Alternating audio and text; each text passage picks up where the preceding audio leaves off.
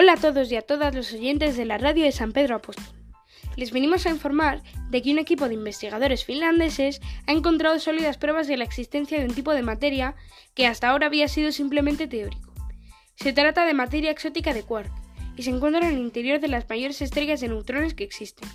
El hallazgo, que se acaba de publicar en Nature Physics, se produjo al combinar recientes resultados de estudios de física de partículas y nucleares con mediciones de ondas gravitacionales generadas precisamente por esa clase de cadáveres estelares.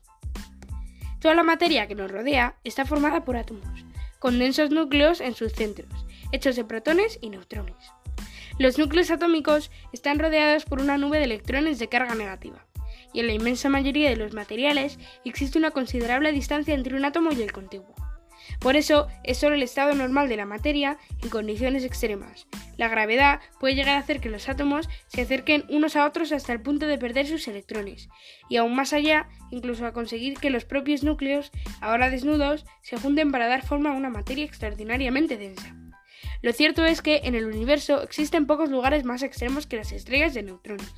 Se trata de auténticos cadáveres estelares, que se forman cuando una estrella que en origen era varias veces mayor que, eh, que, el Sol, agota su combustible, en el que, el, que, el que le permite seguir ardiendo.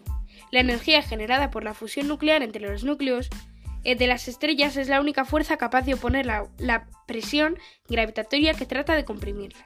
Y cuando el combustible que mantiene el horno de fusión encendido se termina, nada puede oponerse a la gravedad, que empieza a, y que empieza a aplastar a la estrella. Al final, lo que era una bola ardiente de gas con un radio de millones de kilómetros, el radio de la gigante Betelgeuse, por ejemplo, es de 617 millones de kilómetros. Queda aplastada y reducido a una densa bola de materia supercomprimida cerca de una decena de kilómetros.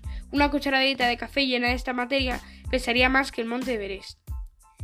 Los científicos saben que entre las estrellas de neutrones, las materias atómicas se colapsa en materia nuclear inmensamente densa que los protones y neutrones están tan juntos que la estrella entera, o lo que queda de ella, podría considerarse como un enorme y único núcleo atómico.